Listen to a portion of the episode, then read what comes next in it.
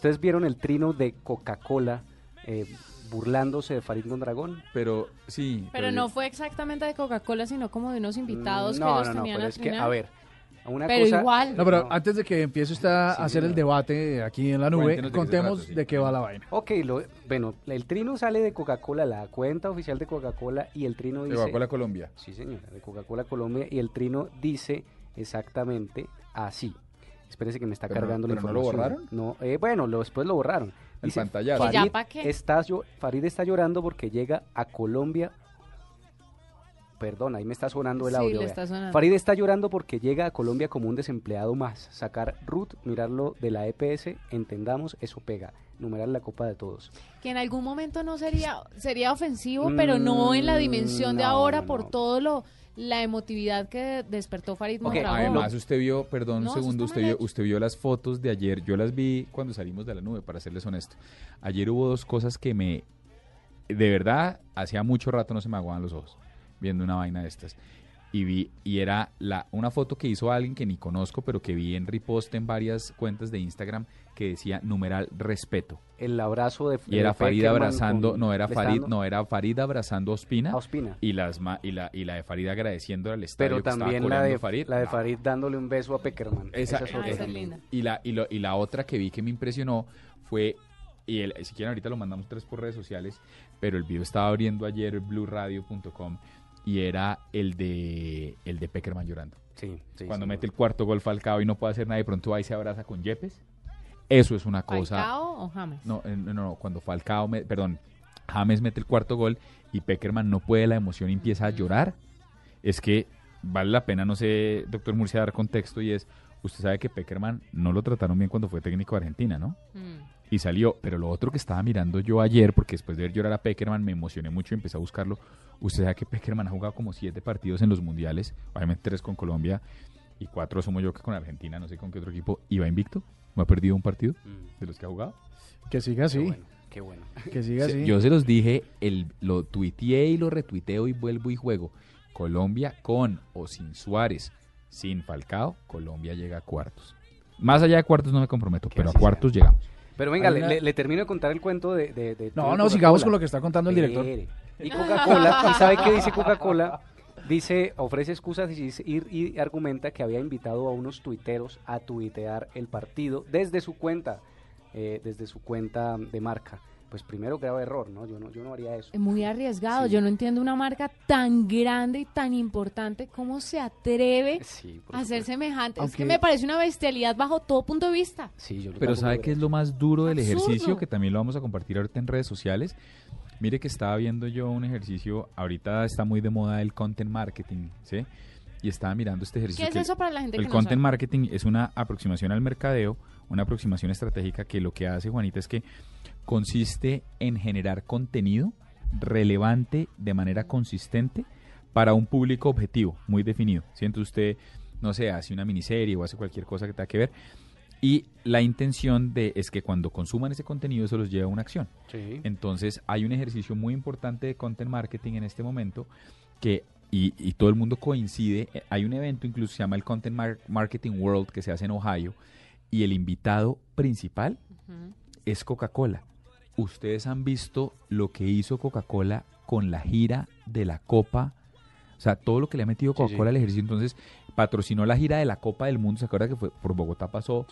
Va ciudad por ciudad, no sé qué, no sé qué. Bueno, pues Coca-Cola en cada país hace una vaina distinta. Entonces, le cuento, le cuento, por ejemplo, cosas. Entonces, en algún, en algún país africano hay una abuelita que hace un equipo de abuelitas para jugar fútbol, que dice, yo no quiero envejecer así. Entonces ella tiene 56 y la- ella es la menor, ella es como la mitad del equipo, la menor, no, la menor tiene 50 y la mayor tiene 82. Y organiza una liga de abuelitas y juegan. Y entonces llegan un día ellas a entrenar y de repente hay una copa. De- eh, y de repente, o de repente está la copa y es impresionante.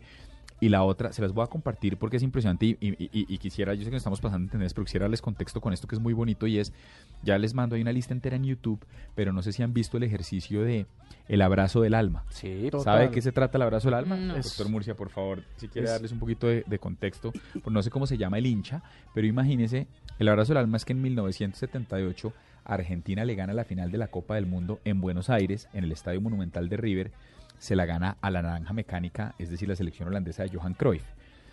Y en la mitad del ejercicio hay un niño de 12 años, Aquila Aquila creo que se llama.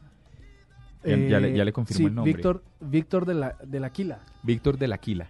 Y oígame Sí. esto, y el señor era un hincha normal que a los 12 años sufre un accidente y se queda sin brazos. Y están Fillol, el arquero, el pato Fillol, y alguien más abrazándose. Y este hincha está ¿Y en la emoción. Ah, ¿Y- ¿Es perdón. Kempes? No, Creo- eso no, no, es con no, alguien más. Y está Fillol con alguien más abrazándose. Y cuando están haciendo, eh, eh, eh, cuando están haciendo el ejercicio, Estaba Alberto Tarantini, el conejo Tarantini y y, Fillol. Fillol. y se están abrazando en la mitad de la cancha y este tipo sin brazos, Juanita, se salta las bardas de seguridad y llega corriendo a abrazarlos, pero ten en cuenta que no tiene brazos. Entonces el gráfico toma esa foto y lo titula, el gráfico, la revista de fútbol argentina emblemática, y se llama El abrazo del alma. Pues imagínese que Mm. 25 años después, Coca-Cola pasa por Argentina con la copa y lo que hacen es que dicen vamos a repetir el, el abrazo. Entonces llevan a Fillol y al conejo, se lo llevan a un partido que está jugando este hincha, un partido amateur que está jugando el hincha y le dicen venimos a repetir el abrazo. Y se abrazan los tres y entre los dos jugadores levantan la copa y dicen porque en realidad la copa la está levantando el hincha que no tiene brazos. Es una cosa espectacular. El punto es, perdón que me desvíe, es que con todo este ejercicio, mira la foto tan bonita. el, el tema es que esto es tan impresionante, tan impresionante. Este ejercicio es tan impresionante que cuando, que cuando, que cuando le, que, que, que se les haya ido ese trino con todo lo que ha invertido Coca-Cola en generar contenido, o sea, esta persona que hizo este trino no alcanza a dimensionar.